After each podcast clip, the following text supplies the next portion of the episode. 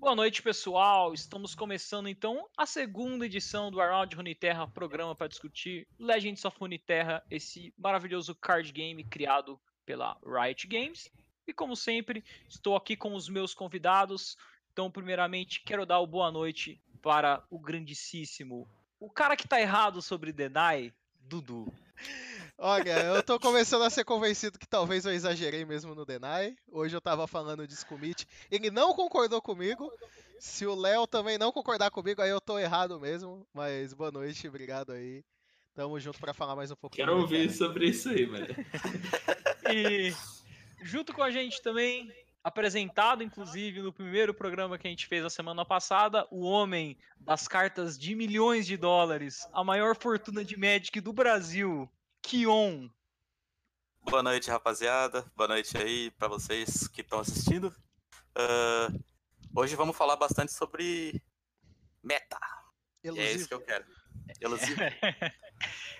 e com a gente, então, agora, a grande surpresa do programa, porque não somente convidado, é um convidado fixo. Léo Mané, o Ronaldinho do Legends of Terra no Brasil. Boa noite. boa noite, galera. Obrigado aí pela apresentação. Boa noite, galera do chat. Boa noite, Kion. Boa noite, Lunas. Boa noite, Dudu. Boa noite. Vamos ver, vamos ver aí jogar. Ver o Rony Terra. Você que bom. jogou e jogou, né? Nesse lançamento. Eu um bocado já. Eu queria ter jogado mais até. Pior que eu trabalho, né? Então, tipo, tive que jogar fora do trabalho, mas. Sempre tem umas horas de sono. Ok, então vamos começar falando já do primeiro tema, e o primeiro tema nosso é o, meta atual. A gente sabe, pô, temos aí cinco dias, não tem nenhuma semana, né, de Legends of Terra, mas a gente viu algumas coisas se estabelecendo sobre meta e tudo mais, e a gente tem que aproveitar a oportunidade, né? Temos aqui o terceiro mestre do servidor NA, Léo Mané, então, é um cara que pode falar porque ele passou por todos os estágios possíveis, enfrentou todos os decks possíveis para chegar onde chegou. E eu queria começar com uma pergunta, Léo. É, você acha que pela Riot ter colocado né, no, no statement que eles fizeram é, quando falaram, né, dos últimos nerfs, do último patch notes que saiu, na verdade, uhum. eles mencionaram que eles estavam de olho em elusivo. Você acha que a galera já, quando viu isso, já pensou, olha, se a Riot tá de olho, elusivo tá forte, então os decks de elusivo realmente vão funcionar muito bem, e isso meio que facilitou o pessoal a entender o meta e fazer talvez o deck, que é o deck do momento, né, que o pessoal vem mais jogando, que eu vejo em streams e tudo mais, é esse deck de elusivo.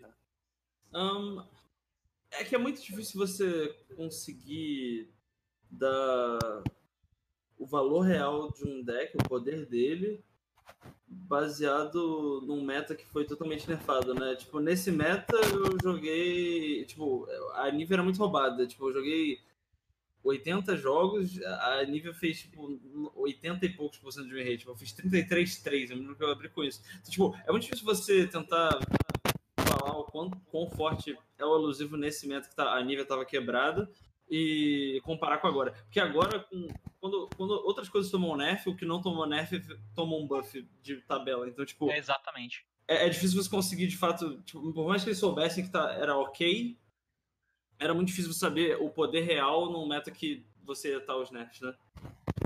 E você acha que essa mecânica de, de elusivo, de fato, ela tá quebrada? Ou você acha que o pessoal ainda que não percebeu qual que é a resposta certa para jogar contra? Olha, eu vou ser muito sincero, no... eu joguei bastante elusivo, até o Platina, praticamente joguei exclusivamente elusivo. É, depois, ali no meta da galera que tá mais em cima, você começa a pegar, principalmente agora no começo, tinha pouca gente que tava no platina e continuando no diamante, é pior ainda. Então, tipo, você pega muito repetido. O meta fica muito claro para você depois de tipo, umas horas jogando. Então, tipo, é, eu comecei a ver muito menos elusivo depois, na verdade. O, uma das formas de lidar com o elusivo que as pessoas achavam era ou você bater mais forte que ele, sem precisar ter o elusivo, porque suas unidades têm status melhores, né? Porque ela não tá tendo elusivo e aí ele é forçado a bloquear e fazer trocas ruins. Ou até mesmo você tentar controlar. É claro que é difícil você controlar contra decks que tem Deny, né? Mas assim, o deck da Fiora, por exemplo, que foi o que eu peguei, é bem bom também contra Mas assim, são, no geral, eu diria que elusivo, por ser uma praticamente uma keyword exclusiva de Ionia, é claro que Demacia tem uma carta e tem uma outra classe tem outra, mas, tipo, no geral, você tem uma, uma, uma habilidade tipo Flying, que é só uma cor que tem, e é muito, tipo, mais agressivo por conta do, da situação que tá, né? Tipo, uhum. acho, que é, acho que é muito difícil ter counterplay, né? Tipo, você tem que ter remoção de custo baixo para conseguir lidar com essas coisas e o jogo não tem. É, é difícil. Assim, não, não acho que o jogo esteja desbalanceado para elusivo. Até que tem essas soluções que eu dei, mas é, realmente eu acho que é uma coisa que você não deixa muito possível o counterplay difícil de lidar. É, e vocês, o Dudu, Kion, o que, que vocês, da experiência que vocês tiveram agora nesses primeiros dias de Runeterra, o que, que vocês acharam é, de fato do, não só do elusivo, do meta no geral, qual que foi o apanhado aí que vocês fizeram sobre isso, o que, que vocês gostaram de ver, o que, que vocês não gostaram de ver? Então, do, do que eu joguei, é, como eu falei semana passada, eu tenho, eu fiz um deck de Overwhelm, né, de Freljord e Noxus, é, que eu tinha feito lá no beta, e aí, no Alpha, na verdade, eu modifiquei algumas coisas. Eu acho que encaixou um pouco nisso do que o Léo falou, que e, às vezes eu tinha criaturas e eu conseguia chegar no Pojo que eu batia mais forte que ele, então eu eu, eu conseguia conseguia vencer, ele era obrigado a, a usar alguns desses elusivos para tentar segurar um pouco quando eu já chegava no, no, no meu late game, digamos assim, que é onde o meu deck realmente brilha. Uhum. E essa acabou sendo a minha experiência. Eu não consegui é, jogar tanto por conta do, dos ensaios que tá tendo na para a estreia do Circuitão, que é na segunda-feira. Mas do que eu consegui jogar, eu senti um pouco disso. Tem muito elusivo no, na ladder, eu peguei bastante mesmo. Mas a, a, minha win rate contra eles foi relativamente alta por conta da, da, do deck que eu tô usando. Que uhum. não, eu não vi tantos decks tão focados em Overwhelm assim como o que eu tô usando, então não sei se, se é algo tão forte e, e que vai. que tá sendo mais usado, Léo pode até falar melhor. Acho que cai um pouco naquela linha que o Léo falou do, do, deck de Darius e Elise, normalmente, né? De você pegar esses é, heróis fora da curva. O seu é um pouquinho diferente do que eu lembro que você coloca umas coisinhas no final, né? Tem Freyord envolvido, então tem o Trindamer na, no finalzinho da curva, que junto com o Darius a gente sabe que é muito forte na mesa. Mas acho que mostra um pouco, né? Tipo, você fez um deck que do jeito que você quis fazer, né? Montado de acordo com a experiência que você teve no começo e que funciona porque é bem que a mecânica de, de counterar. Então, é, Kion, o que, que, você teve de impressão aí desses primeiros dias jogando Terra? O que, que você achou? O que, que você acha que tem que mudar?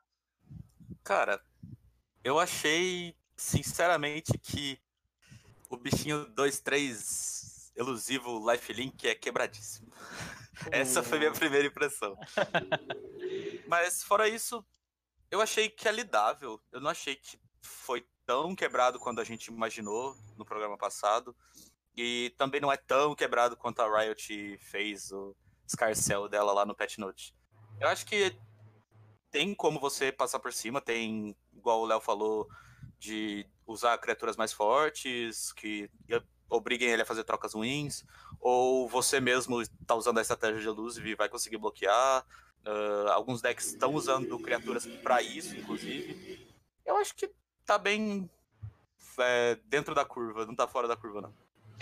Então, eu vou até levantar um ponto com vocês, porque eu acho que eu percebi muito isso. É, depois a gente já fala um pouquinho mais é, quando a gente entrar na questão de política de atualização, mas que rolou uma entrevista né, do, até pegar o nome do rapaz que eu esqueci de novo, do Jeff Dew, que é um dos developers do jogo.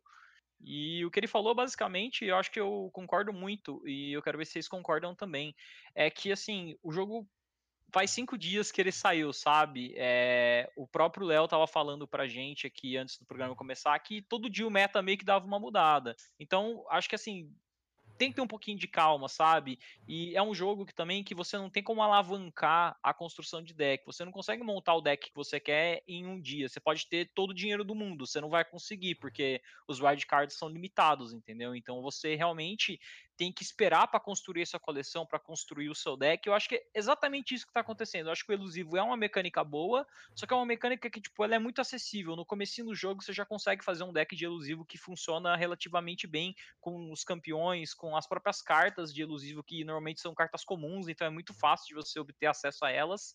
Então acho que uma coisa casou com a outra. É uma mecânica boa, eu concordo que é uma mecânica boa, mas eu acho que também tem muito disso, sabe? Era a mecânica acessível mais forte que tinha no momento para esse começo de jogo, num jogo que é voltado para você demorar um pouquinho mais para construir o seu deck. Eu acho que semana que vem a gente já vai ter uma resposta um pouco melhor. O pessoal já vai ter dado uma farmada, montado os decks que realmente querem, e aí vai dar para ver se o elusivo de fato é um problema ou não.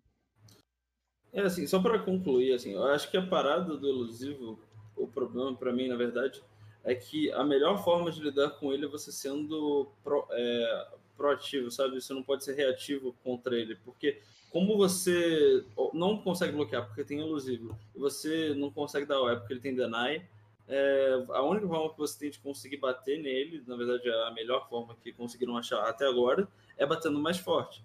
Mas assim, é o que você falou, tipo, tá muito no começo do jogo. Um card game e as pessoas vão. O meta vai desenvolvendo. Você demora muito tempo até você achar de fato o melhor deck com as cartas que tem disponíveis. Então, tipo, dificilmente o meta que a gente tá agora é o meta final desse set que a gente tem, entendeu? Tipo, tá muito longe de acharem o melhor deck, assim. Eu... Exa exatamente. E acho que até mostra, né? Porque você, você pode ter até a experiência de falar que até o Platina, basicamente, acho que os decks são o quê? Aquele deck de Zed Jinx usando elusivo.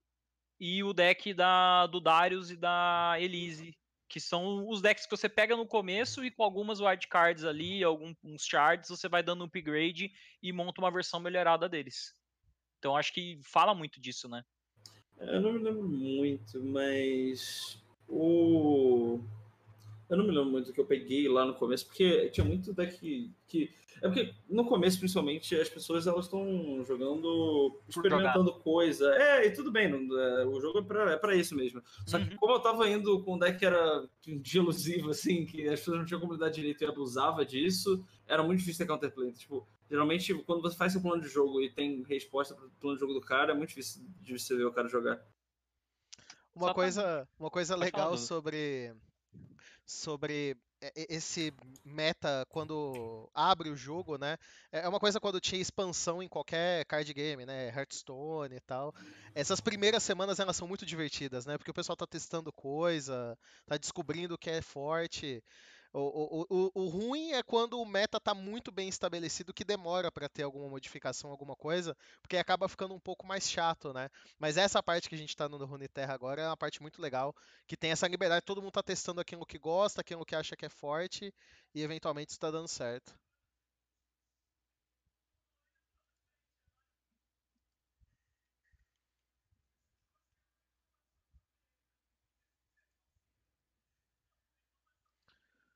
É...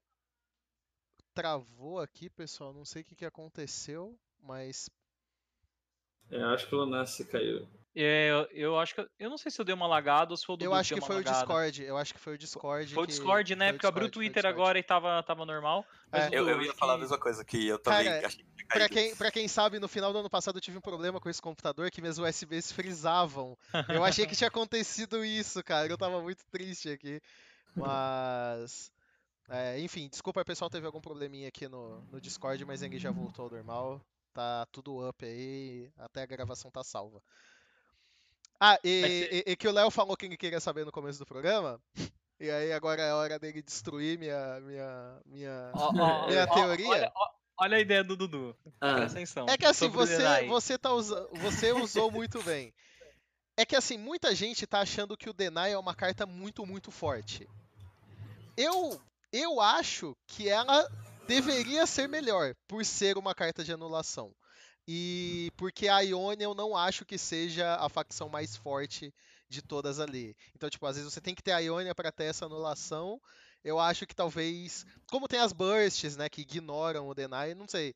Eu, eu parto da opinião que eu sou contrário às pessoas que acham que o Deny é muito forte. Eu acho que inclusive o Deny poderia ser um pouquinho melhorado. Não, mas olha, olha eu. Eu tô sendo. Que... Não, não, não. Eu, eu, eu, eu tô falando de uma maneira mais bonitinha agora. agora. Ele, ele, tá, ele, tá, ele tá falando de uma maneira assim pra dar a entender. A, a ideia do Dudu. Eu Cara, eu odeio anulação. Eu odeio anulação. Mas essa do Runeterra eu acho a que tinha ideia, que ser. A ideia do Dudu é que o Deny tinha que anular Burst também. Mas... Aí eu falei pra ele, por que se em vez de anular Burst, você não transforma as cartas Burst, que são problema, em Fast, para você poder anular elas, em vez de mudar o é, inteiro? É, porque não tem como mudar... É... O Deny ia ser quebrado, cara. Se você pudesse anular qualquer coisa com é, o Deny, era 3 Deny em todo o deck. Sim, sim. É, bom, mas é, é porque assim, anular mágica é uma, é uma parada tão. O problema para mim é. Spell mana. Esse é o problema para mim. Eu não acho que, acho que é bom pro jogo, mas eu acho que quando você tem o conceito de Spell mana, o counter tinha que ser custo 4. O meu problema não é que existe counter. O problema é que ele não. Tipo, você jogar com um deck o conceito do jogo é muito diferente porque, diferente de Magic, Hearthstone, qualquer jogo de carta, normalmente, você tem o seu turno e o turno do seu oponente. Você faz a sua mana, você gasta a sua mana, você passa, você tem a mana ali que você deixou guardada quando você interação no turno do oponente, e você tem que usar, tipo, esse recurso bem. Nesse jogo, mesmo jogando de agro, você pode só passar, tá no turno do cara, eventualmente você tem três manas, esse é o problema. Não é uma coisa exclusiva de ser uma jogada reativa. Você consegue usar em qualquer deck que você consegue usar.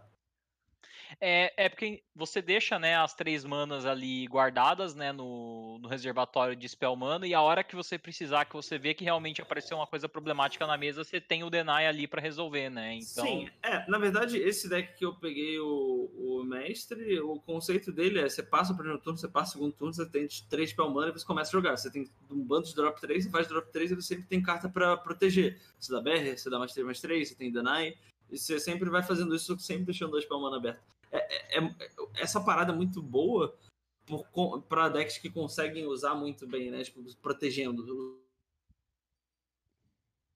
Eu acho, eu acho que o Denai. Tá forte demais. Ele precisa de um nerf. Eu, acho que precisa mais de mana. É, só por conta do Spell Mana. Ou Spell Mana C2, algo assim. Mas eu acho que é difícil que eles mudem a mecânica base do jogo. Mas é. o problema para mim é que você consegue usar só da Spell Mana. Esse é o problema para mim. É, eu achei isso um grande problema também. Eu acho que se eles colocassem como custo 4, talvez ficaria ok. Mas é, é complexo eles tirarem isso, porque isso provavelmente foi feito para ser uma.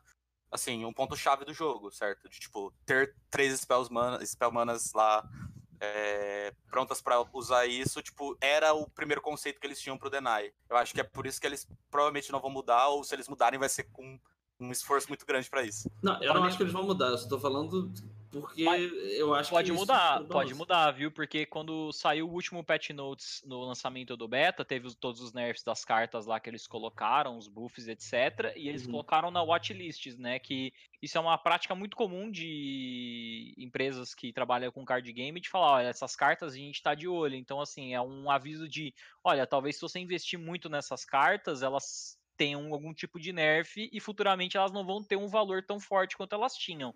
E dentro dessa watchlist que eles colocaram, tinha a mecânica de elusivo, que a gente viu aparecendo agora, e tinha a carta Deny.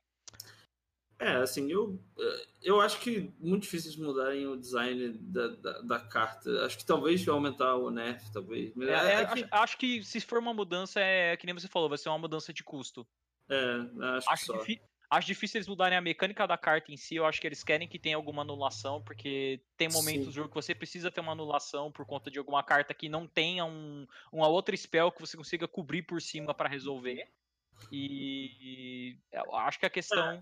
É uma, uma coisa que as pessoas estavam fazendo, na verdade, quando o Ionia estava muito popular, é começar a usar só mágica burst. Ou tava jogando de Demacia, ou tava jogando de, tipo, Elisidários, que aí as mágicas são custo baixo. Aí se lá, ele tá perdendo mana e tudo uhum. bem. Ou é, você usa buff, né? Uma, uma das coisas que, usando esse, essa questão que o Léo falou sobre a Spell Mana, de fato é uma é uma utilização muito forte. É, dentre o que eu pude jogar e ver algumas listas que foram usadas, eu achei bem inteligente. Eu acho que vai crescer a utilização desse tipo de carta, que são aquelas cartas de custo 2, 3 de mana que summonam um, um, um bicho. Porque você passa a poder usar a Spell Mana, por exemplo, para conseguir invocar uma, uma unidade.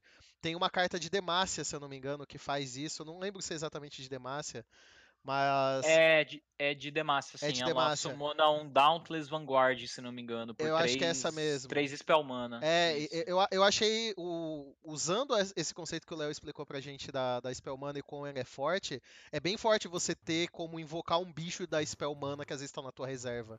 Pode acelerar bastante o que você quer fazer no jogo, enfim, o, o que você precisar fazer ali. Com certeza. Sim.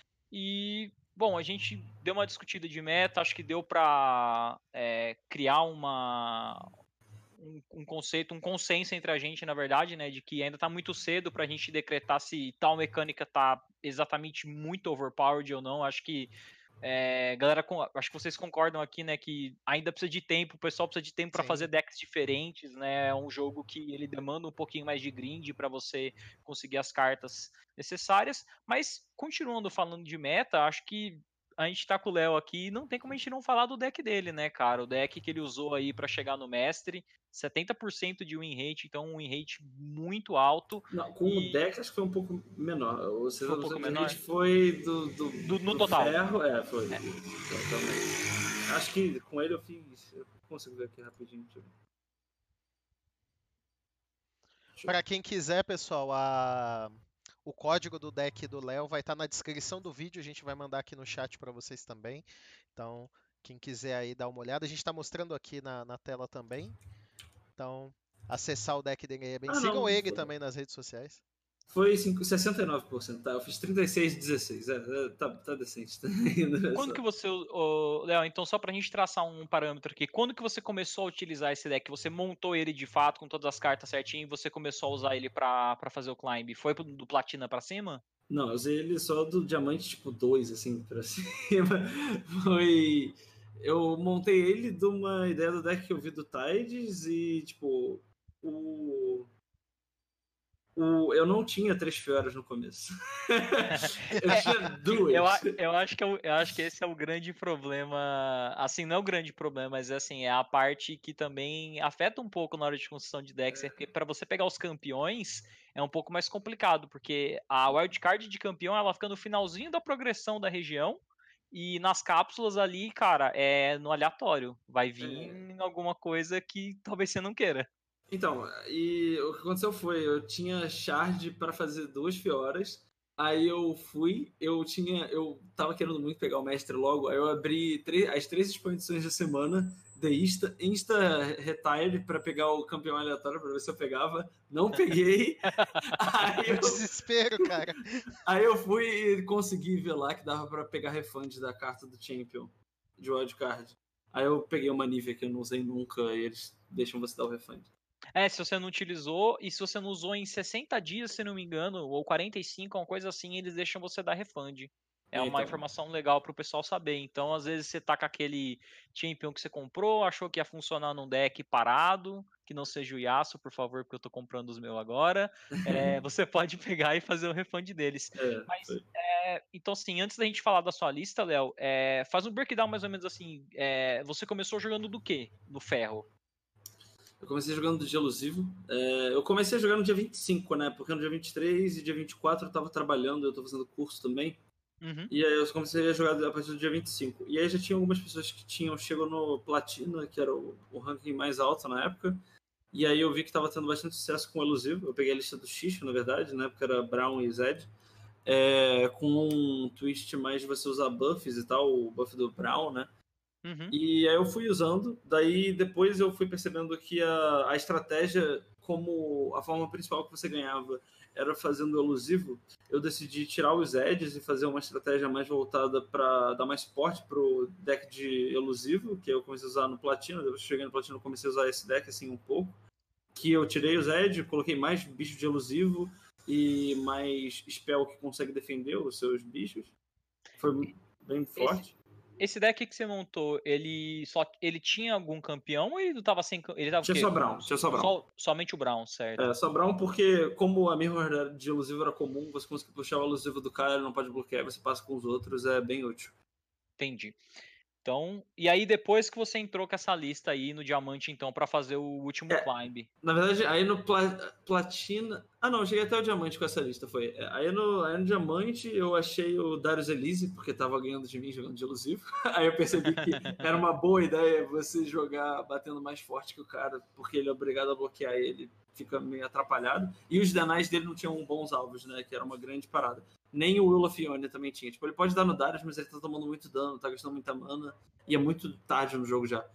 É, eu usei bastante isso, até que eu comecei a pegar o Tides of Time, com essa lista aí, pra, praticamente essa daí, no Diamante 2, e aí eu fiz a, a versão do deck. E aí eu... Hum. Pode, pode terminar, Léo, desculpa. É, aí o, o, foco desse deck basicamente é que ele consegue bem contra os decks agros, seja elusivo ou não, tanto porque você tem elusivo, mas a ideia desse deck é muito que você é, você não tem bicho. Só tem um bicho que custa 2 menos, tanto que você nunca faz ele no turno 2. Só contra o deck de Brown e Elise, porque ele bloqueia, né? Mas você sempre passa turno 1 e 2 para ter 3 para mana, aí você faz um dos drop 3 e começa a defender o bicho que você fez, que ele se torna a sua condição de vitória. Ah, já ganhei várias vezes até com o River Shaper, assim. Que você vai bufando ele e ele vai comprando carta e, tipo, ele já é uma win condition. Você não precisa fazer com a Fiora e nem com o elusivo, assim. Qualquer coisa que você consiga estabelecer é, depende do deck né, que você está contra. O plano de jogo muda muito. O jogo em si, o Runeterra, é muito complexo, né? É, eu acho até mais complexo. Assim, tem muita decisão. A parte da prioridade é muito diferente, o conceito do jogo é muito diferente do resto. Tem muita coisa para aprender. Tipo, eu sinto que até agora eu ainda estou aprendendo muito o jogo. Acho que até o último jogo que eu peguei o mestre, eu senti que eu fiz algumas coisas erradas e o jogo muda muito. Então, tipo, esse deck é um deck que tem muita skill porque você tem que conseguir enxergar qual é a forma que você tem de ganhar. Tipo, e tem várias interações que são interessantes, sabe? Tipo, Judgment, se você dá no River Shaper, você compra várias cartas, enfim, coisa assim. É, é interessante. O pessoal pediu para você falar um pouco sobre é, acho que acabou sendo explicado pelo que você acabou de dizer sobre qual é a prioridade, mas às vezes ali na hora do, do, start do jogo, como você já sabe os campeões do, do adversário, já muda o teu mulligan, você ah, já completamente. Sim, assim, é muito. Então as opções são muito complexas bom, desse deck. Não necessariamente desse deck, acho que de qualquer deck o mulligan só de você saber os heróis do cara já muda completamente, porque é, é, claro que as decklists já ficam meio manjadas, né? Principalmente quando você enfrenta a pessoa mais uma vez, então você sabe o que esperar. Mas, assim, a ideia desse deck, na verdade, não muda tanto. A, é, a grande ideia desse deck é o seguinte: você fica com cartas que são custo 3, River Shaper, Shadow Assassin e a Fiora, e você moliga praticamente todo o resto. Você quer ficar com Deny contra deck de controle Freyord e Ilha das Sombras, porque você precisa dar counter em Ruination e e a carta custa 7. Porque o resto você vai ter cartas que dão barreira ou resistência. Você nunca quer usar Deny numa carta que dá dano quando você pode usar outra carta. Você sempre quer guardar o Deny para cartas que você não tem como lidar de outra maneira. Então, tipo, você mantém as cartas custo 3 bicho, você nunca mantém as defesas, porque você vai comprar, porque tem muitas cópias delas. Você tem Trace Alone, você tem é, Health Potion, você tem Twin Discipline, você tem é, carta que dá barreira, custa 4. Você tem várias cartas que dão barreira custo 4. Então, tipo, você nunca precisa ficar com as cartas que defendem. Só com as cartas que fazem coisa. Porque dão valor. E você precisa saber qual é a matchup, né? Tipo, você sabe que o deck é um deck mais agressivo? Você pode ficar com o bicho custo 2, 3, 2. Você pode ficar com o King Cole, porque ele dá life steal.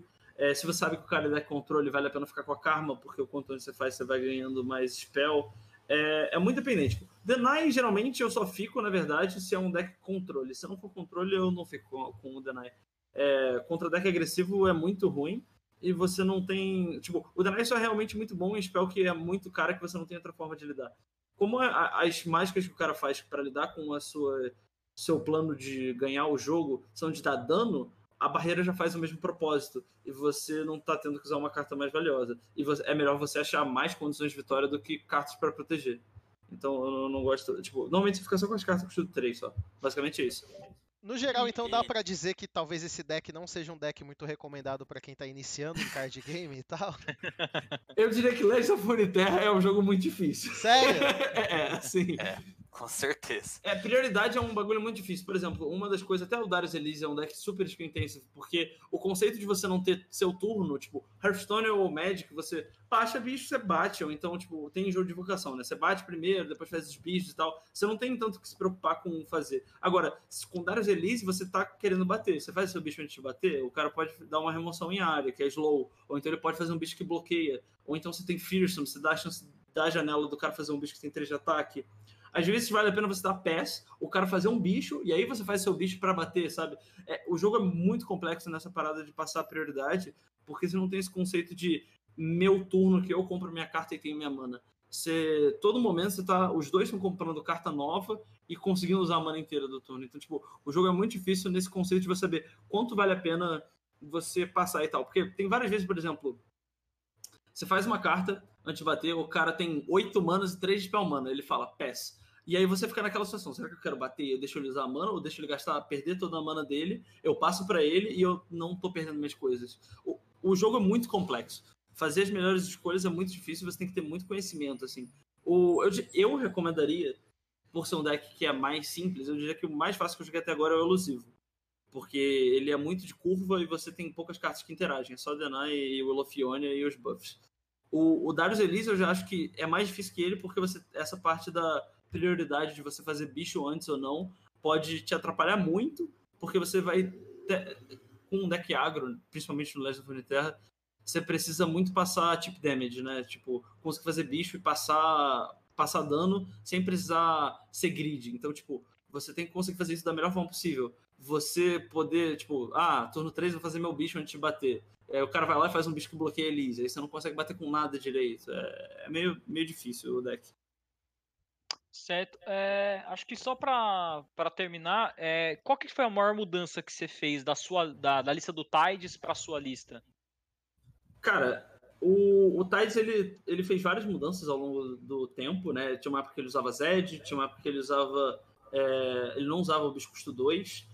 A, a, eu fui mudando ao longo do tempo, teve várias coisas que eu mudei baseado com a dele. Eu não sei como tá em relação à minha lista dele final agora mas eh, eu acho que estão muito próximos. Deve ser uma ou duas cartas de diferença. Eu comecei a usar várias cartas porque ele estava usando, na verdade. O Health Potion eu comecei a usar por conta dele, enfim. É, a maior parte do deck, na verdade, foi por conta do que eu vi dele. A mudança deve ser uma, duas cartas, assim. Eu não, e... não sei, claro, porque eu não, não fui olhando.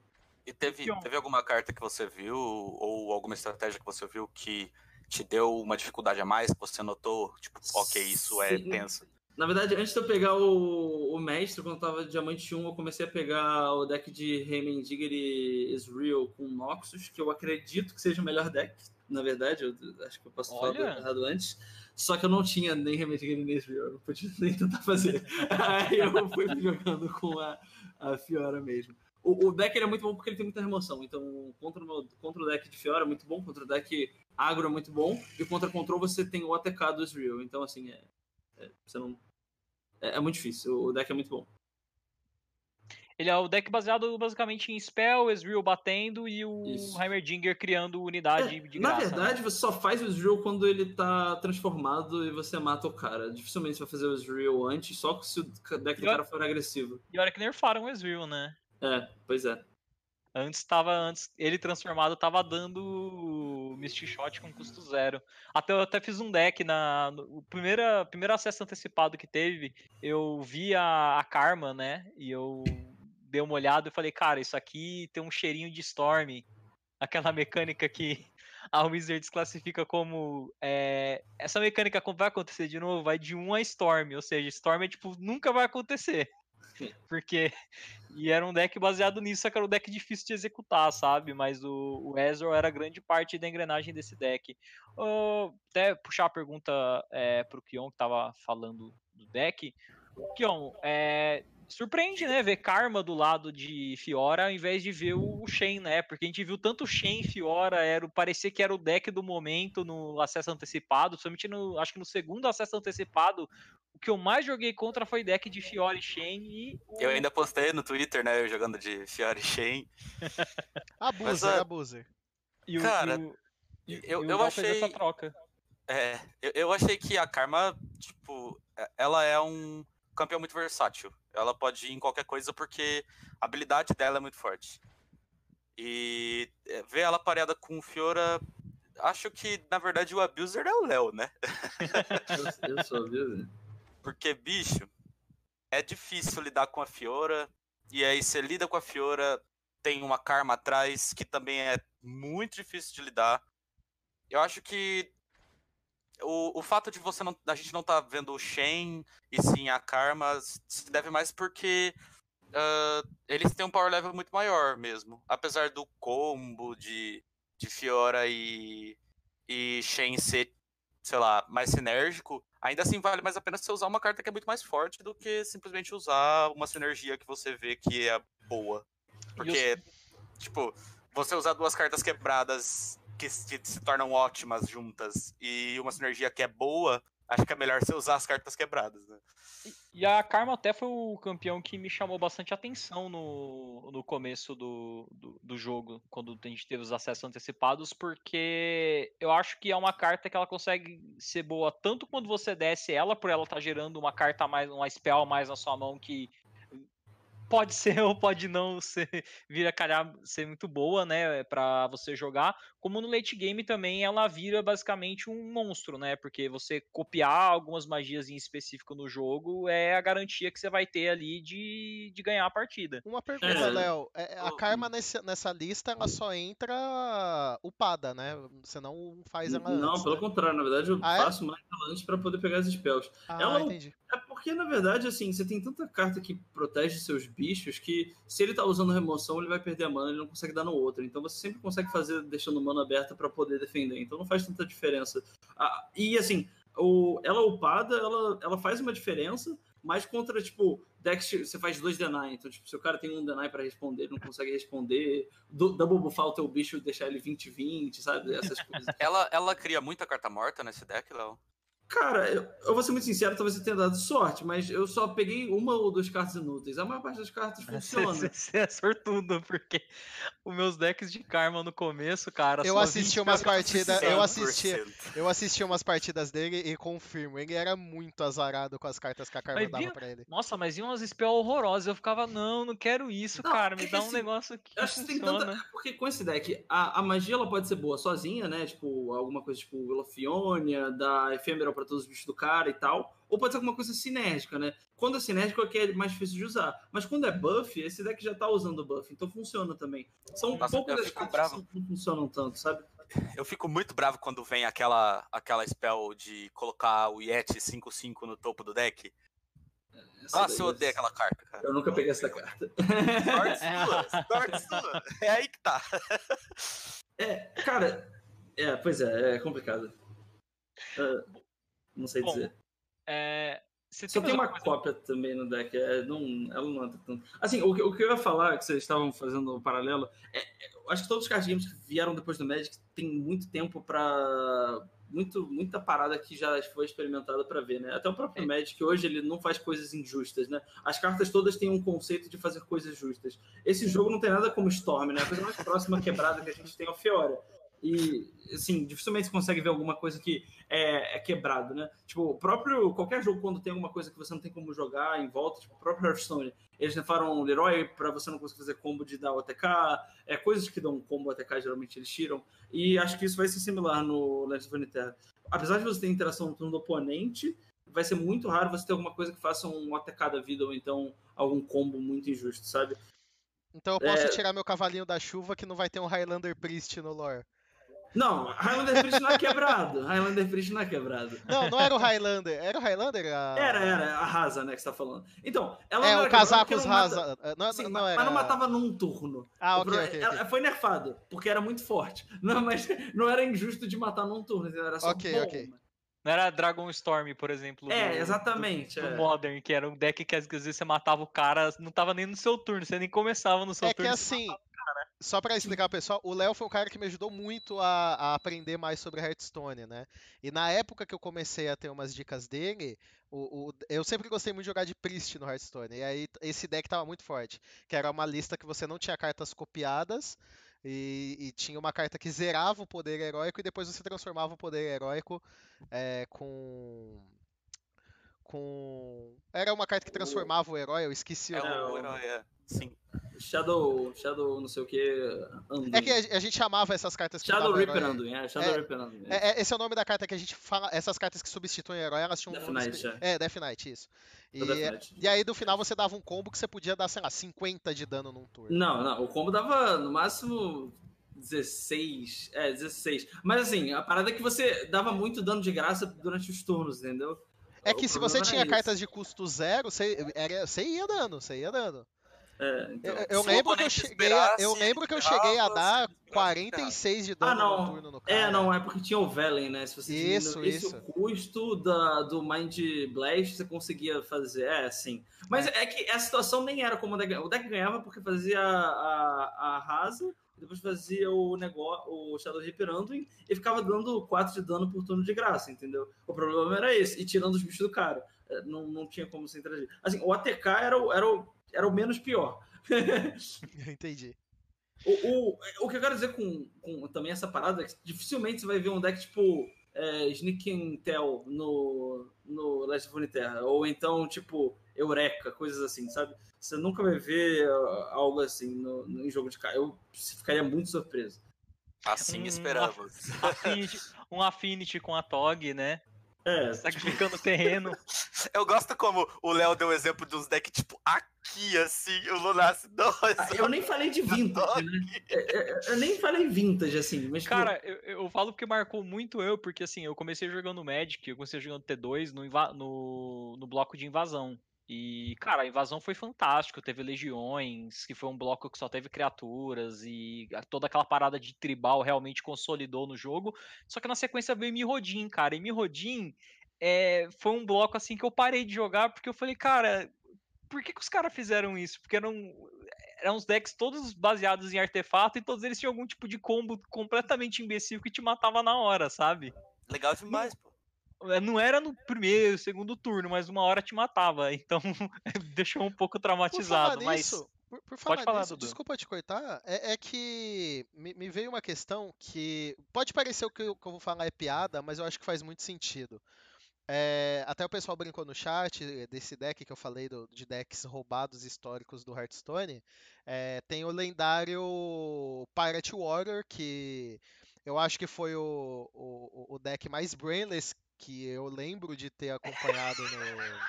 Com eu certeza. Tô, eu tô e... rindo porque eu joguei com ele. É, Foi o único deck que eu joguei.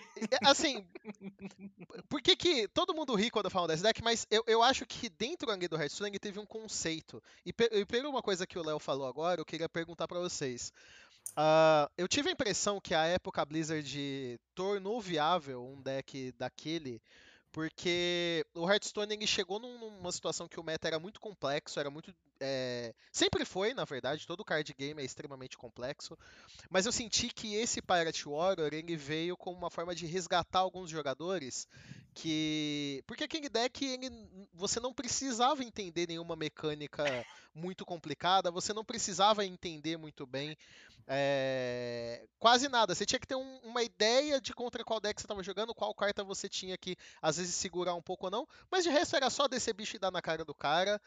É, vocês acham que, pela complexidade que o próprio Léo falou do lore, vocês acham que talvez eventualmente a gente possa ver uma possibilidade de abertura de um deck, talvez para atrair mais jogadores? Porque a gente sabe que um jogador que joga, joga, joga e só perde, acaba desanimando com o jogo, né? Então acho que o, Pirate Warrior ele teve um sentido nessa questão de talvez de tentar resgatar. Eu tô teorizando aqui, mas vocês acham que não, talvez uma olha, coisa dessa pode acontecer? Eu sou sincero, eu não acho Pirate Warrior assim o deck mais brilhante não, mas enfim. É, acho que as pessoas é, é, é, é assim, Léo, é assim, Léo. É, é, é, assim, porque eu nunca joguei Hearthstone na minha vida, o Dudu me ajudou a montar um lá que nem tava completo e eu peguei, tipo, rank 10. Eu nem sabia o que eu tava fazendo, eu nem entendi o jogo. Eu vou tentar explicar, porque assim, as pessoas criam essa ideia de que deck agro é mais simples. A questão é, quando você joga de Mono Red, Face Hunter, Pirate Warrior, se você é uma uhum. pessoa que não tem cérebro e joga, a sua porcentagem de fazer as melhores jogadas por ter dentro das opções é, eu diria, de 60% de aproveitamento do baralho. Uhum. Só que para você conseguir jogar com 100% com um deck agressivo, é muito mais difícil do que você jogar 100% com um deck control. Porque você tem muito mais opções de como bater, onde bater, a ordem que você faz as coisas e como dá dano. Tipo, é, é simplesmente, tipo, uma das maiores besteiras que eu já ouvi tipo, falar que Mono Red é o deck mais fácil do Magic. Tipo, de longe não é, tá ligado? Tipo, você tem muitas opções. Só de você ter mais opções, você não é. Tipo, como você define qual é a dificuldade das coisas? Você Próprio... define qual é a dificuldade pela, pelas opções que você tem e conseguir ter o discernimento de qual é a mais qual é a melhor opção. E você conseguir fazer isso levando em consideração o deck do seu oponente e tal é muito difícil. Mas assim, eu concordo que o deck agro geralmente, se você não tem cérebro, é a melhor assim, maior aproveitamento que você vai ter. Mas ainda assim, são decks que são difíceis de você conseguir jogar, tipo, num nível alto, sabe? Eu, é, é, é tipo então, assim, eu, eu, acho que essa é a questão, é masterizar um... Pode Pô, falar, Raquel, desculpa. É, é tipo, 50% das vezes você vai ter uma direção correta no game. Você vai fazer, tipo, ó, tem que fazer essa jogada turno 1, essa jogada turno 2, essa jogada turno 3, essa jogada turno 4. Não tenho que sair daqui. Nos outros 50%, você vai ter, tipo assim, eu posso fazer essa jogada turno 1, mas também posso fazer essa. E se eu fizer essa no turno 1, a minha jogada no turno 2 vai ser essa aqui. Se eu fizer essa aqui no turno 1, a jogada no turno 2 vai ser essa aqui. E essa divisão de, de, de, planejamento é o que faz os decks agros serem muito, muito complexos. Tanto no Hearthstone, quanto no Magic, quanto no Yu-Gi-Oh! e qualquer outro card game que a gente tem. No lore é a mesma coisa. E o lore já é um jogo complexo. Entendeu? É tipo. Não tem deck brainless em nenhum card game. Não, não, Mas... É, eu acho que até me expressei mal é, nessa não, parte. Eu, eu, acho que o, é porque... eu acho que o O grande porém não. é que, tipo assim, a, a, gente tá, a gente tá é, discutindo onde, tipo, ah, qual seria o deck mais fácil? O agro, com certeza, é o mais fácil, porque em determinados jogos você vai estar. Tá, uh, não é sem opções, mas as suas opções já estão setadas e você tipo, vai fazer elas assim. Esse é o deck que vai ter uh, a maior quantia de uh, é variações, assim... mas também é o deck que vai ter a menor quantia de variações dependendo do momento, entendeu? É por isso que ele é um deck, tipo, complexo, mas às vezes não. é tipo isso. O que eu acho, assim, é... eu compartilho bastante da, da opinião do Léo, porque assim, ele é um deck que, de fato, quando você pega um controle, o controle muitas vezes você vai estar tá usando a sua vida como recurso, que às vezes tem, você tem que saber a hora de apanhar e saber a hora de utilizar uma remoção, por exemplo. Enquanto no agro, assim, você tem menos opções do que você pode fazer. Então a chance de você fazer uma jogada certa acaba sendo maior. É uma simples, uma simples é, questão de lógica, assim, sabe? Do que você precisa fazer. É pegar o exemplo do Burn, assim. O Burn é um deck no, no Magic que ficou enraizado por ser um deck fácil de jogar. É o deck que tem até o youtuber de Magic que fala, o deck de molequinho, porque o molequinho é. vai lá, pega o burn, compra as cartas lá e sai jogando e eventualmente ganha. Mas assim, masterizar o burn é uma coisa completamente diferente. Eu, eu acho sei assim... que eu joguei de burn muito tempo e, cara, assim, você chega no, nos 50, 60% de aproveitamento do, do, do deck, assim, de, de, entendimento do deck, desculpa. E só que os outros 40%, cara, são muito complicados, porque no momento que você pega uma match que já não é uma match favorável para você, que envolve side, um monte de coisa, que você começa a pegar as nuances, que você começa a perceber, cara, esse deck ele é fácil de jogar, mas tem situações que não é tão fácil assim de você conseguir elaborar é. ele quando eu falei, quando eu falei, tipo, do que eu falei, foi pensando no Burn. Porque eu jogo de Burn no Modern bastante tempo, e tipo assim, metade dos meus games é, ah, é, é, eu faço isso aqui, isso aqui, isso aqui, e depois rezo. é isso. Mas é porque, assim, na é, outra eu, metade é tipo, meu, eu preciso muito me planejar. Eu acho que, a gente acabou. É, é, eu acho que a gente acabou indo por um caminho que não era o que eu ia não era o, o, o, que eu quis trazer. Mas deixa eu explicar melhor. É, é porque assim, o Léo, ele é um jogador profissional, ele jogou profissionalmente Hearthstone, disputou e venceu vários torneios.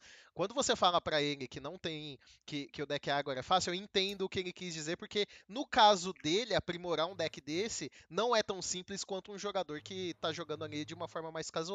Eu apenas trouxe a questão do Pirate Warrior, porque se eu não me engano, desculpem se eu tô falando besteira, mas até onde eu acompanhava mais e eu acompanhei, a época que o Pirate Warrior era o deck do meta principal, foi a época que mais jogadores chegaram no no, no, não é Challenger, na, no lendário, é Legend, no, no Legend é. já. Foi e, e assim, eu acho um número... que foi com o Secret Paladin, mas é, é, que é que a época do Secret Paladin eu acho que eu já não, mas eu lembro que a época do Pirate Warrior tinha muita gente no Legend também, então mais pessoas conseguiram chegar muito longe usando essa lista. Eu entendo que dá sim para o deck agro não é fácil de se, de se jogar. E... Mas a, a pergunta era mais focada para o lore, porque é, e a gente pode até adicionar nessa discussão a dificuldade de obter campeões no, no Runeterra. Eu acho que a maior dificuldade, quem, quem jogou no Alpha e quem está jogando agora sente que é bem difícil você conseguir alguns campeões, é o que limita você a, a criar novos decks. Vocês acham que está muito difícil ou vocês acham que eventualmente eles vão tentar amenizar algumas coisas, seja de meta deck ou seja de obtenção de cartas para não desanimar jogadores, porque é importante você ter é, uma, uma base de jogadores que não se sintam frustrados jogando o jogo, né? Cara, eu, eu acho que por enquanto a obtenção de campeões tá ok.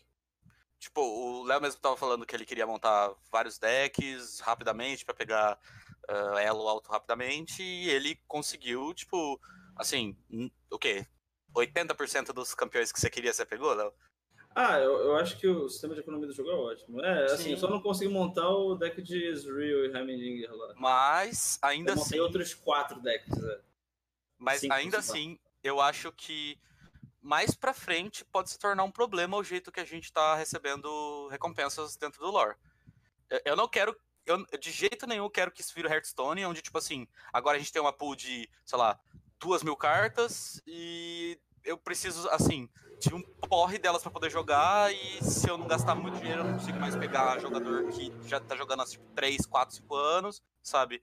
E, e como o lore já não é um jogo que gastando dinheiro você consegue muita recompensa, eu acho que a partir da hora que a gente tiver uma quantia de expansões, uma quantia de patch notes, pode ser que venha a ser um problema a economia do jeito que ela tá.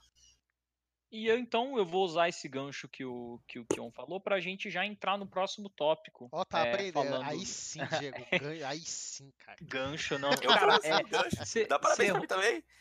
Ser host, é, você tem que saber da gancho. O Dudu é muito bom não, e... É, eu até peço desculpa pro pessoal que assistiu o programa semana passada. O cara fez um comentário lá, era verdade, que o host do Around de Terra é o Lunassi e eu fui mais host que ele.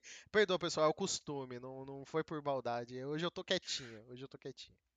E eu vou puxar o gancho já então para a política de atualização do jogo, porque saiu até uma entrevista, Dudu, se você puder linkar no chat, tá em inglês, mas galera, Google Translate aí na veia, com o Jeff Dill, que é um dos é, desenvolvedores do Legends of Runeterra, onde ele fala como que eles planejam né, é, levar o jogo adiante, no sentido de atualizações. E o que o Jeff Dill é, coloca, dá a entender, é que as atualizações no Runeterra elas serão mensais. Ou seja, a gente só vai ter nerfs, mudanças de, de qualquer outra coisa, de carta, de buff, etc., vai ser mensal. Ou seja, é, o que, que, vocês acham disso? Vocês acham que é, mensalmente é uma é válido? Ou vocês acham que tem que ser um período mais curto que o pessoal vai descobrir o meta muito rápido e pode ser que fique estagnado? Porque a gente já viu card games com muito tempo o caso do Magic que teve um, aí uns dois três anos de T2 que foi totalmente estagnado né? Tinha um deck só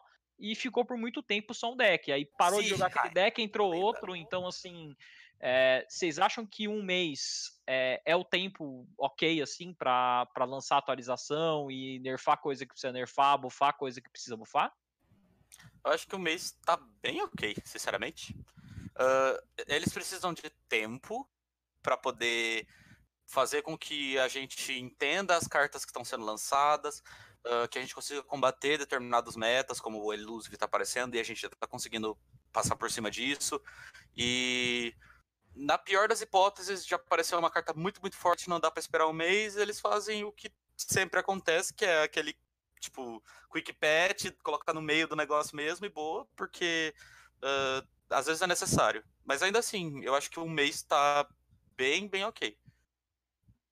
Eu, eu acho que tá. Eu não sei, eu acho que é meio rápido. Eu é, acho que não vai ter, vai acabar muito rápido. É muito, você não tem tanto é, design space para poder fazer tipo carta cada mês. Tipo, eles, eles trabalham com muito tempo, né? Eu acho que também é tanta carta, que, tipo, é um jogo complexo a ponto de você conseguir carta nova, ver todas as interações com tudo que já lançou e conseguir fazer um deck legal, você resolve isso, lançou uma nova expansão, entendeu? E é, e é legal que o Jeff Dill ele falou o seguinte: é, uma das coisas que me, me surpreendeu, um, eles já têm vários sets, não é um set só, já tem vários sets feitos. Eles já tá, já estão completos. Eles só estão na fase de playtest agora. Ou seja, próximo mês pode ser que a gente já tenha aí uma avalanche de cartas Será chegando. que eles vão trabalhar, tipo, remove durante um período, eles removem, sei lá, Demácia e colocam não, outra no não, lugar? Não, eu acho que eles vão adicionar. Você acha que sempre vão ser somadas? Porque eles fizeram isso com o TFT, né? O então, TFT tem essa parada que eles tiram, às vezes, algumas coisas e depois volta, é, e depois mistura o que ser... não misturou antes. Eu, eu acho que não. o negócio é que card game, geralmente você não vai querer fazer isso, certo? Você vai querer criar um formato novo. Foi o que aconteceu com o Hearthstone. Uma vez que tinha muita, muita carta, eles criaram o Wild, lançaram o Standard e fechou. Foi isso. O que me parece que não vai acontecer com Runeterra, porque na entrevista é, é, a ideia que eles dão a entender assim do, do play design do jogo é que todas as cartas eles querem que elas sejam relevantes em algum tipo de deck, eles querem que esteja, é, existam pelo menos 10 decks é, meta do, durante a, aquele mês que Isso é eles vão estar tá trabalhando. E o que eu acho que o jogo eu antes eu até falei no programa passado, inclusive, que eu achava que tinha que ser de 15 em 15 dias, mas o, o que mudou minha opinião foi jogando o jogo e pegando as recompensas, porque assim, demora. Como não é um jogo que você consegue, que nem se você pegar o Hearthstone ou até o próprio Magic Arena, você pode pegar, sei lá, mil dólares e comprar tudo em pack e eventualmente você vai montar o deck que você quer montar.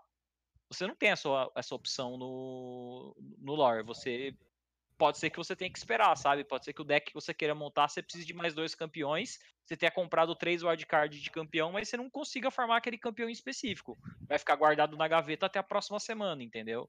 Então o que acontece é, que eu vejo muito no lore é que eles estão preocupados exatamente com isso. Eles querem que dê tempo do pessoal coletar as cartas, fazer os decks e jogar com os decks. Então, se você faz alguma coisa antes de um mês, você prejudica aquele cara que tá na metade do deck dele de aço, tipo eu tô, e quando é, finalmente vai jogar, os caras anunciam alguma mudança que deixa o deck para trás e o cara fala, poxa, grindei aí duas semanas feito um condenado e não vou poder jogar com o deck que eu montei. E é por isso que eu acho que o sistema rotativo falharia uh, quanto ao Sim. jogo. É, é, a, Porque, o, ah, eu, eu, juntei, sei lá, 12 wildcard de campeão para montar dois deckzinho legal aqui, três deckzinho legal que eu gostei de jogar. Daí, ah, rotou o meta. O e aí, e agora? O que acontece com as minhas cartas? Então, o que deu a entender é que eles querem prezar muito essa questão de coleção, de você ter a coleção completa, porque não somente pelo sentido das cartas em si, deles quererem que toda carta tenha um propósito em algum deck específico, mas como também eles até deram uma dica assim de que coleção vai ser importante talvez para modos novos que eles vão lançar daqui para frente, sabe? Eles não querem parar simplesmente em rank de normal e draft, eles querem coisas extras além do que já tem dentro do jogo. E outra coisa sobre patch notes que a gente não, não falou que ia discutir, mas me veio na cabeça agora. Vocês acham que pode ter nerf buff ou alguma alteração quanto a esses modos diferentes? Tipo, ó, tem uma carta que custa 3 no, no normal, tipo, no joguinho padrão, e tem uma carta. E essa mesma carta custaria 4 na expedição, ou alguma coisa assim? Acho que não chegou a, a. Eu acho que o pessoal não se aprofundou na expedição ainda a ponto da gente estudar o meta de expedição, né? Porque o, o Kion fala muito, acho que como experiência de jogador de Magic que gosta de, de draft. E assim, Sim. tem cartas que você abre no, no, no, draft do Magic, elas são pavorosas no construído, só que elas são assim, godlike no. No limitado. No selado, sabe? Hum. é, no limitado. Um exemplo, um exemplo no, na expedição atual, por exemplo, é o o Rasa. Eu, eu, acho que é esse o nome. O 8 mana que corta pela metade a vida do Nexus. Ah, não. Esse é o Commander Leather. É o Leathers. O Rasa é o que destrói as duas criaturas com o poder mais baixo. É. é essa carta é quebradíssima. Tipo, você põe ela no eu, campo, ganha Eu acho, por exemplo, acho que é o Avarozan Collar, alguma coisa assim. É aquele que bota aquele et de uma mana 5-5. Eu acho ele extremamente quebrado no draft. Também. Por é, e, do... e, determinado, tipo, uh, determinados decks dentro da expedição às vezes não fazem sinergia por causa desse tipo de coisa. É, é, é de se pensar. Aliás, não, aliás, até perguntar pro, pro Léo, Léo, você chegou a jogar a expedição quando saiu, ou agora mesmo de maneira séria, assim, não, vou tentar pegar sete vitórias, ou você. Ah, foi... na, no, no domingo, na, no sábado, o primeiro dia que eu joguei, eu fiz as três, fiz três vezes sete vitórias, e aí eu não tinha mais por que jogar, aí eu comecei a jogar rápido. é, mas o que, que, que, que você sentiu do, de expedição, assim, que você pode passar pra gente de feedback? Porque você joga muito melhor que a gente, isso é óbvio, mas é. O que, que você, você acha que é muito seguindo o meta do, do próprio. da própria ladder de ranked, Não. ou você acha que, que é totalmente diferente? Ah, é, é, bem, é, totalmente diferente. O, quando você joga construído, você faz o deck baseado em sinergias, né? O, o conceito do draft, como você não consegue garantir as sinergias, você tem que fazer baseado no valor. É muito similar a Magic ou então a Arena do HS, o draft no Magic, né? Você deve fazer sempre voltado a pegar as casas que têm mais coisas que são valiosas em, em formato que o valor é, é, king. Então, tipo, você quer bicho grande e remoção incondicional, ou, ou remoção at né? Então você quer pegar, eu acho que as melhores casas é Freyord e Ilha das Sombras. Depois, aí pode ser Demacia, porque você tem bicho grande. Mas eu, eu pego sempre essas duas quando tem a, a, a opção. O... Pode falar isso que eu acho interessante, porque você tá falando de uma coisa, porque assim, o draft do, do lore, a diferença que eu sinto dele comparado com outros jogos é que ele te, ele te oferece uma opção de sinergia. Se você quiser montar um deck de Timo, você consegue é. montar um deck de time, porque naquelas três é, é, abas que aparecem para você, aparecem cartas que fazem sinergia que, no final das contas, você até monta um deck que é bem parecido com o do Construct, assim, tirando algumas cartas, sabe? Mas é legal você dar esse input pra gente de que, tudo bem, o, o jogo ele deixa você fazer um deck que tem uma certa sinergia na expedição, mas ainda assim isso não é o melhor para expedição. Na maior parte das vezes não vai ser. Eu acho que a cada 10 vezes que você tentar fazer Fiora Shen, você vai conseguir fazer uma vez. Tipo, se você for pegar os buffs e tal, e for pegando as paradas. É... Eu sou exemplo disso. Por mais, por mais, que você tenha. Você acha que assim, por mais que você tenha, sempre vai faltar ali umas duas, três cartas que você acha que são necessárias realmente para executar aquele deck da melhor maneira possível? O problema não é que vai faltar uma, duas, três cartas, é porque o deck inteiro ele tem que ser voltado para um plano de jogo, principalmente se for algo assim, mas tipo, elusivo mesmo. Se você for querer jogar de elusivo, você não vai conseguir pegar os nove elusivos que você precisa, sabe? Uhum. Ou então, se você quiser fazer, tipo, deck de sobreviver dano, que eu vi muita gente tentando fazer, você precisa ter o deck inteiro voltado para jogar com as cartas e você precisa ter as cartas boas. Tipo, é muito difícil você fazer uh, qualquer sinergia, assim.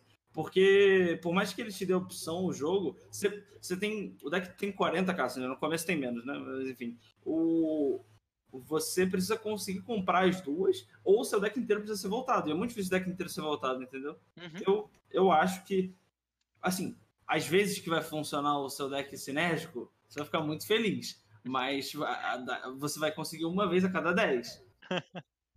e foi, ah, foi o que aconteceu comigo, assim, só para compartilhar a experiência, a, a, na expedição que fiz a semana, a segunda expedição eu decidi fazer um Aristocrats de Lucian com.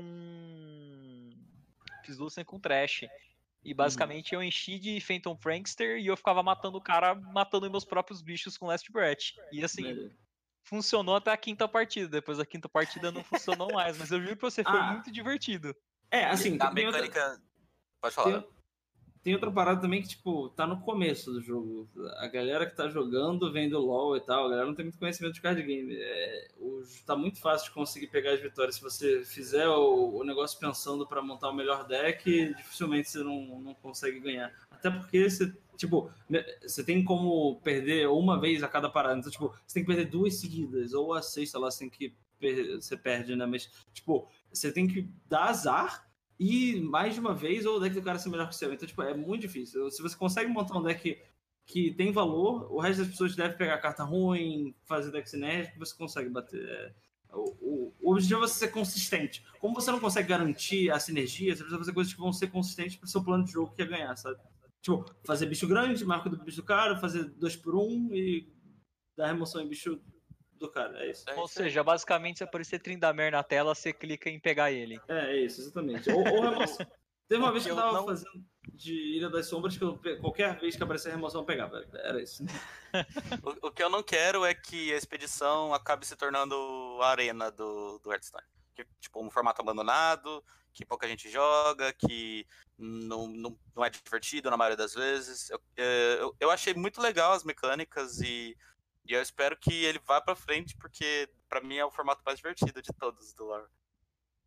Eu gosto bastante de draft também. Quando saiu, é, eu até achei bem divertido. Depois a gente até pode é, trazer isso de volta no tópico. Só vamos retomar então pro, pro comecinho do, do tópico que eu falei. Vocês, estão, vocês concordam então que por essa questão de coleção, da gente de ter que farmar as cartas, de ter um grind envolvido né, dentro do lore, não é somente um pay to win que esse um mês, você acha que é um período de tempo válido? Vocês concordam ou vocês acham que precisa de mais tempo ainda?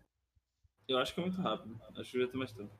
Você acha que demora mais, né? Porque se você quiser fazer uns dois decks, eu acho que um mês você não vai conseguir fazer. Acho que nem pelo farm. É, é, muito conteúdo para você absorver. Se você é um jogador casual que joga, sei lá, você joga LOL, joga isso, joga tipo isso duas horas por dia, você nem, nem conhece todas as caças do jogo.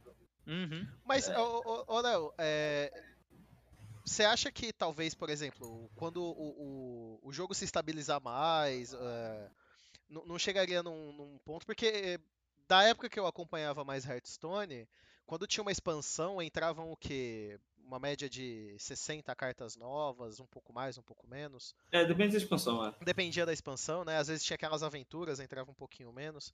Mas uhum. a, a, impressão que eu tinha é que, sei lá, em duas, três semanas, o pessoal já tinha leitura do que era bom, do que não era. Me parecia que o meta já era bem definido. Claro que depois de um tempo aparecia alguma lista nova que counterava, mas, Mas você não acha que depois de estabilizado fica essa leitura de meta ela fica mais rápida e aí talvez esses updates mensais sejam bons por conta disso? Eu acho que o que você falou acontece, só não acho que esse período é. Eu acho que esse período dura mais do que um mês. Entendi. É, porque assim, o que é, o, o Jeff Dill falou bastante na entrevista foi exatamente que é, por, por essa questão de você. Porque assim, eles não querem que somente o cara que compra as wildcards ali com cash seja beneficiado. Então eles estão pensando muito no cara que é o free to play. E o cara que tem que é free to play, de ele conseguir montar um deck e ter tempo de jogar com aquele deck. Então, assim, o processo de grind ele tem que entrar dentro dessa conta que eles têm de atualização, entendeu? Eles não querem que a pessoa monte um deck e só jogue dois dias e depois o deck Entendi. não funcione Pô, mais. Aí eu acho que eu concordo bastante com o Léo, então o mês é bem rápido. Eu tava com o conceito de que eu achava um mês muito lento, mas agora, é, agora ouvindo o Léo pontuar sobre algumas coisas, eu acho que é, é, de fato. Até porque esse jogador mais casual que não vai gastar tanto, ele vai, a, a frustração dele vai ser imensa se ele demorar, sei lá, três, quatro semanas para montar uma lista legal e aí quando ele monta, pá, a atualização. É, assim, de novo, mais. nós, eu acho que todo mundo aqui tá falando se for a quantidade de conteúdo for tipo 60 cartas novas. É, se eles a cada mês lançarem 5 cartas, aí eu acho que tudo bem. Mas assim, se for uma expansão inteira, uma casa nova, eu acho que. Eu acho que é talvez eles vão fazer como eles fazem no LoL, por exemplo, modificar a, a vida de uma carta, modificar aí, o ataque ótimo. de uma não, carta. Ah, isso não, eu acho não, que não, mas, toda é, semana. Mas, mas as palavras do, do Jeff na entrevista, ele jogou várias vezes, tipo, Big Launch, tipo, que quando saísse do beta é. ia entrar um monte de coisa dentro do jogo. Ele, ele deixou a entender que seriam coisas grandes. Entendi. É, não modificações grandes. pequenas, entendi. Não. Entendi. Então, quanto tempo vocês acham que seria ideal?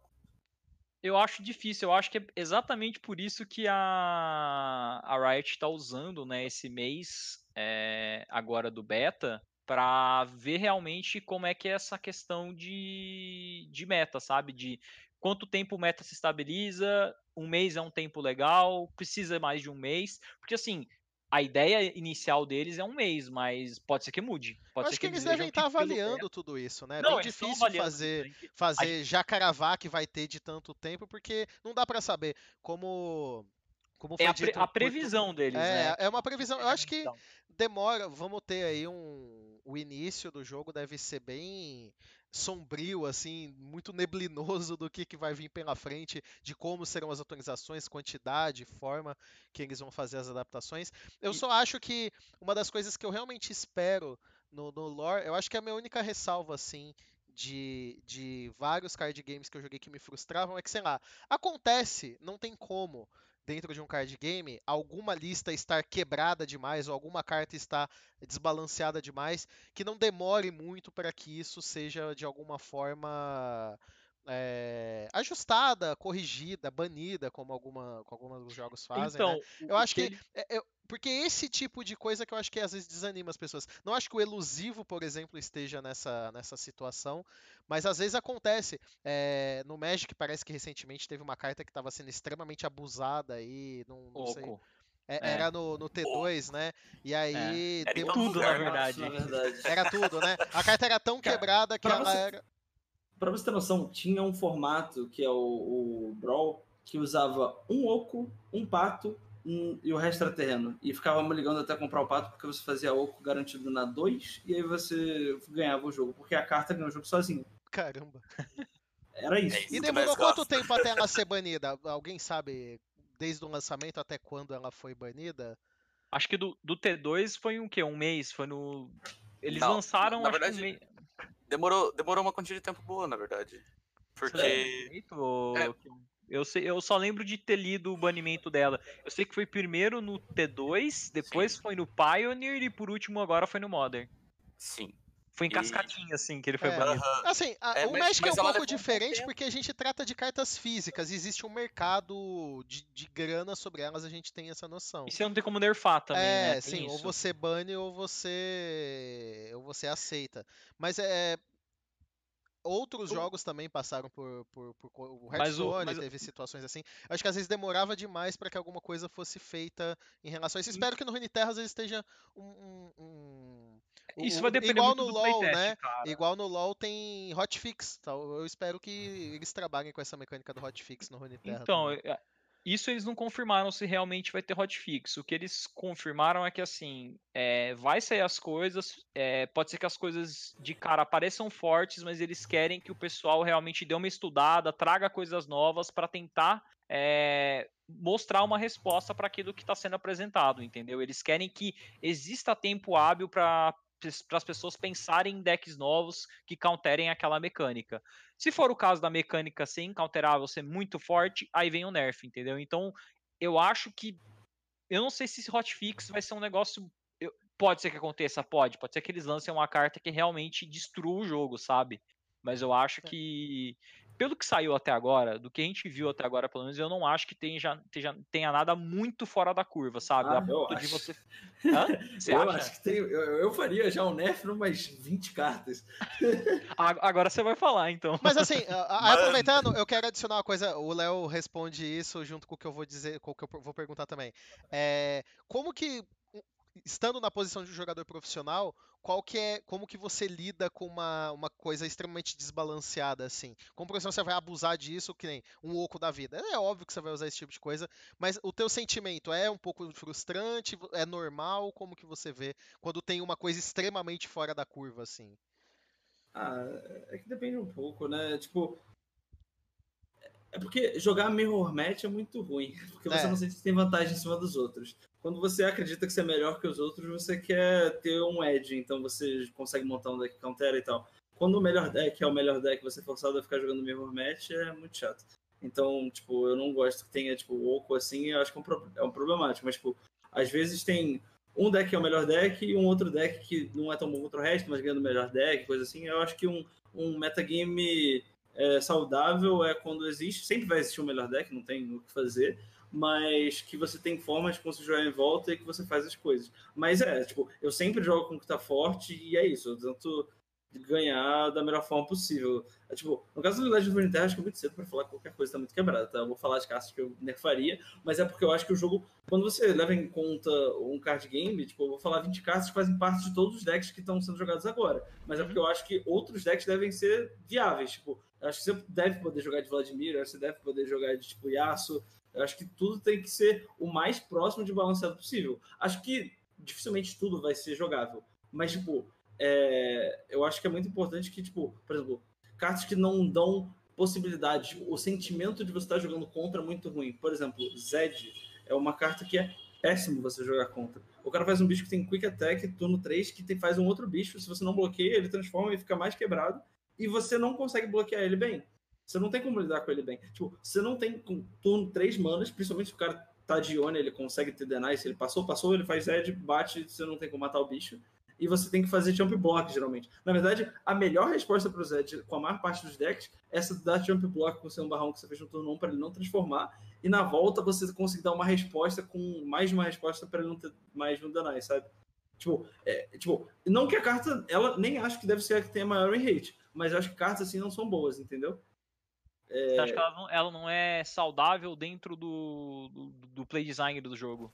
É, eu, eu, não, eu não gosto muito o da Zed ideia. realmente, assim, eu, o deck que eu, que eu tô mais jogando atualmente é o de elusivo utilizando o Zed, por quê? Porque o Zed atacando realmente é um negócio assim, é estúpido. É, você vê, por exemplo, o plano do seu deck é conseguir bater um jeito que o cara não consegue bloquear. Se o Zed Sim, uma uma forte. Mesa, é, você cria uma mesa que o cara não consegue bloquear, sabe? Tipo, tem um monte de elusivo e tem um Zed batendo, assim, o, o valor que o Zed gera atacando é um valor, assim, surreal pro custo de mana dele. Sim. Porque é o que você falou, é um 3-2 com Quick Attack, ou seja, ele vai matar qualquer coisa com corpo 3 e ele ainda vai fazer outra, uma cópia dele 3-2 batendo. É. Então, tipo, é outra coisa que você tem que se preocupar.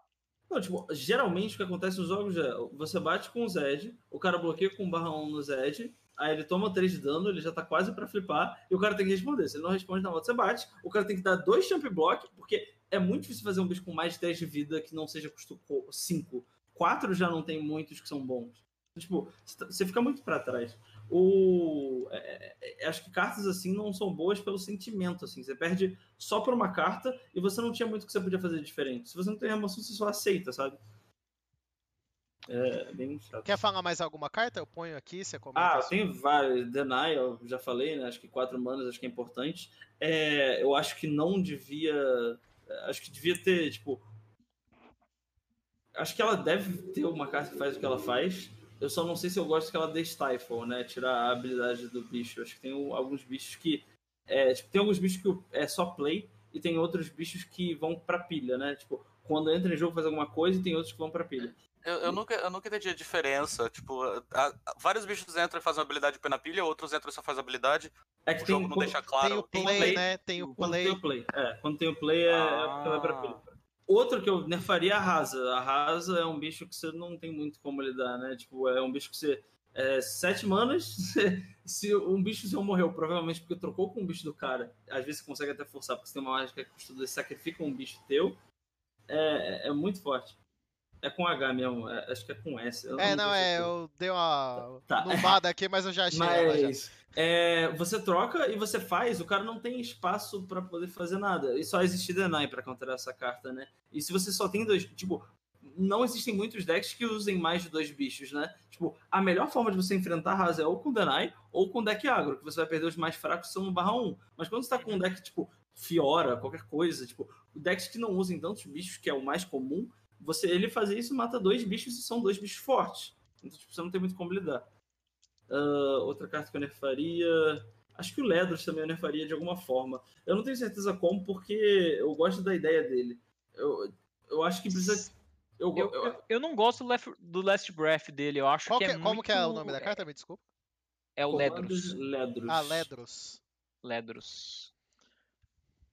O, Acho que a Elise também precisa ser nerfada, porque ela fearsome não deixa. Não existe bicho que joga no meta praticamente que tem 3 de ataque no turno 2. Então ela bate, faz um barrão garantido. E na volta, ela ter challenger faz você. Às vezes nem é você matar o bicho do cara que ele não quer que seja bloqueado. É só você, tipo, puxa com o barrão o bicho dele queria bloquear e passa com o resto.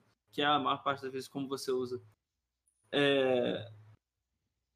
Deixa eu ver outro bicho. A gente pode fazer o seguinte também, Léo. A gente pode fazer com que o pessoal peça ou chamar para semana que vem você continuar fazendo essa, essa é, lista aí ser. de cartas. Eu, eu não parei para analisar, né? vamos, vamos fazer isso então. Semana que vem vai ter a, vai ter a, a pauta, o quadro, a listinha proibida do Léo. As cartas que, as, as, cartas que ele não tá gostando do jogo.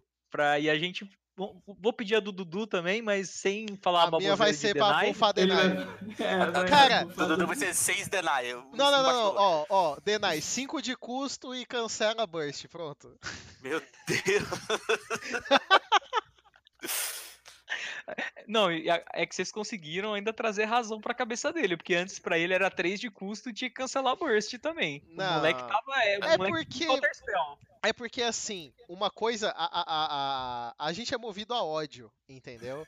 E uhum. o, o Deny ele não tá no nível de causar ódio nas pessoas como você jogar contra o Monoblue, entendeu? O Monoblue, ele te causa ódio, vontade de socar o monitor. E aí você permanece naquele jogo. É por Cara, isso que eu queria o buff no Deny, entendeu? O, legal, o, o, legal que não tem ainda no, no, no lore, e nunca vai ter, eu acho que é um, sempre vai ser um jogo muito mais voltado para criaturas, é aquele tipo de deck. Eu espero que no futuro eles revertam isso, que tenha algum campeão que consiga fazer isso. É aquele deck famoso que Sabe, tipo um Lantern Control, um Stasis, aquele deck que você simplesmente não deixa o cara Prison, jogar. né? É, um Prison, exatamente. É, o- a, a questão É é, que, tipo, Espero que não. É o meu sonho, pensa é o meu assim, sonho no lore, é assim. muito, é, pra quem tá controlando é muito legal, mas é muito chato pro outro jogador. O deck de Nossa, combo de é a mesma Deus. coisa. Tipo, apesar de serem coisas que exploram outras coisas, tipo, Magic é genial por conta disso. Você tem formas de jogar Magic. Tipo, quando você tá jogando de combo ou Prism, você não tá jogando Magic do jeito que ele foi feito pra ser, Sim. sabe? Então, tipo, você tem. é, Eu acho muito legal que o card game consiga ter tantas coisas que nem o Magic tem, mas eu acho muito difícil de fazerem porque é muito ruim pra outra pessoa que tá jogando. Deck combo é a mesma coisa. Tipo, imagina, você tá lá jogando, bichinho, bichinho, o cara vai lá, aí, te dou 20 de dano num turno, meu turno demora 20 minutos. tipo, não, não é legal. Tipo, pra quem tá jogando de KCI é muito maneiro. Eu joguei de KCI. é, O, jogo, o deck é o melhor deck que eu já joguei, é um, dois. Mas, tipo, é, é horrível, entendeu? Ah, eu, eu- eu- você comentando isso, eu lembrei a primeira vez que eu caí contra um deck de Teferi no T2 quando o Magic lançou. Nossa Interfere senhora. é justo. Interfere Não, é Teferi justo. é E assim, Teferi eu é tava jogando, eu tava Nada jogando, justo. aí o cara tá assim. Olha aqui o seu terreno indo embora. Olha seu outro terreno. Eu falei assim, gente, eu tô sem terreno. Como é que eu vou descer meu bicho verde com trampo aqui pra te matar? Não tem como.